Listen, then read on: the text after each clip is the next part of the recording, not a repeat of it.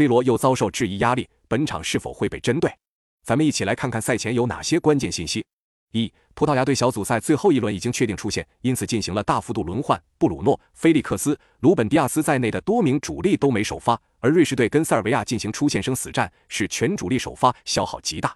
二、葡萄牙队三场小组赛有二场都获得了点球，其中对阵乌拉圭队的点球，赛后国际足联官方也认定为是误判。在受益过误判之后，本场比赛裁判可能对葡萄牙队会更加谨慎严格一些。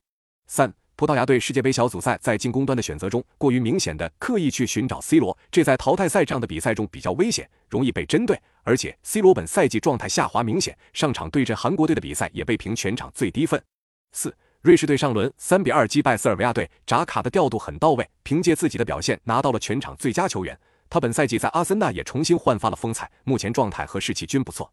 五，瑞士队自二零一四年以来。在欧洲杯和世界杯中，连续五届大赛都能小组出线。另一支能做到这一点的球队是法国队。从这点可以看出，瑞士队硬实力不错，并且稳定性很强。此外，球队在去年欧洲杯中还淘汰掉了夺冠热门法国队，可以说是个强队杀手。六，效力于摩纳哥队的瑞士中锋恩博洛，世界杯三场小组赛二场取得进球，包括对阵喀麦隆的全场唯一进球。他有身体，也有技术，在锋线上给对手的威胁不小。那么本场比赛你更看好谁？